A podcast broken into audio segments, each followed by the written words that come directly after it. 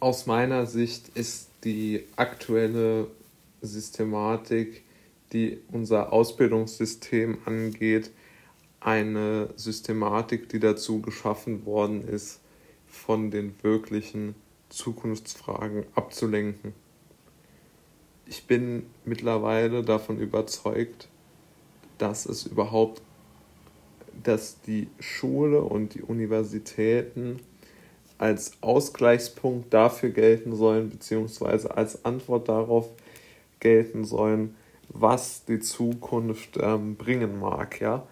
Also wie möchte man, man möchte nicht mehr über die Zukunft nachdenken, sondern man möchte möglichst viele kleine Schritte in einem möglichst bürokratischen beziehungsweise in einem möglichst äh, klare, klare Abfolgen betreffenden Bereich beziehungsweise klare Abfolgen habenden Bereich vollziehen. Ja, man möchte abgesichert sein und man möchte eine Art Strecke haben, die, jeder zurücklegen muss und die für jeden gleich ist und bei dem die Chancen auch gleich sind. Und man möchte sozusagen das Ganze dann einbetten in eine Art Lebenslauf und die Lebensläufe werden dann untereinander verglichen und der, der den geradesten Streckenverlauf hat, der wird dann als Champion angesehen. Ja? Und das ist aus meiner Sicht genau der Fehler, wenn man so will, beziehungsweise die Problematik. Weil erstens mal führt es zu einem ungeheuren Konkurrenzkampf. Und wie schon der berühmte Investor Peter Thiel gesagt hat, der Konkurrenzkampf ist sozusagen die Mutter allen Übels, so hat er es nicht ausgedrückt, aber ich paraphrasiere mal seine Worte, ja. Und natürlich gibt es Ausbildungen bzw. Berufe, die man nur ergreifen kann, wenn man etwas nach diesem System studiert hat. Oder die meisten sogar. Nur die Frage ist ja, haben wir uns dann nicht in etwas verrannt, ja?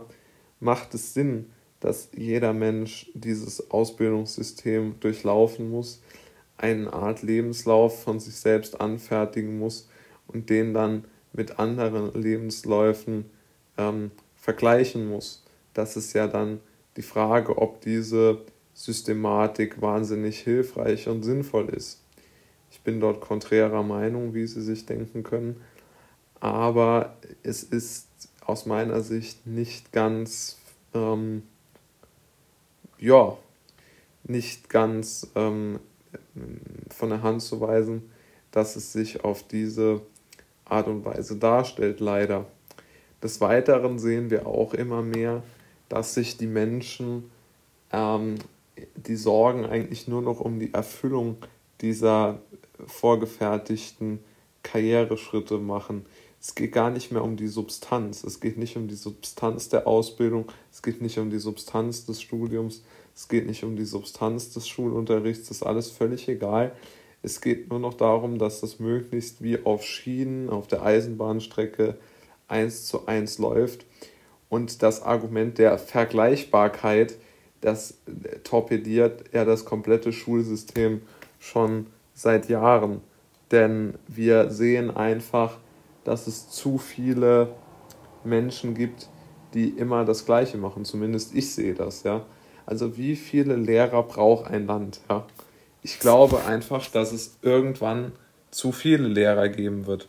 Es mag sein, dass das aktuell noch nicht der Fall ist, ja, aber irgendwann, wenn man erkennt, dass die einzige Qualifikation, die man aus der Schule ableiten kann, das Lehramt ist, dann muss man sich schon mal überlegen, wie lange so ein System funktionieren kann, rein technisch, ja.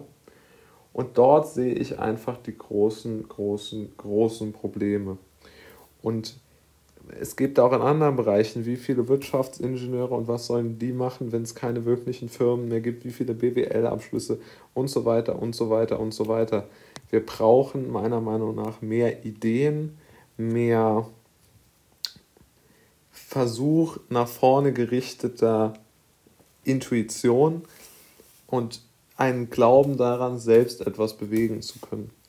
und nicht eine Art ähm, abstumpfenden ähm, ähm, Wettbewerbskapitalismus, der nur darauf abzielt, dass man sich gegenseitig auf dieser Rennbahn zum Erfolg äh, überholt. Das, das glaube ich, das ist, wird sich ausbrennen.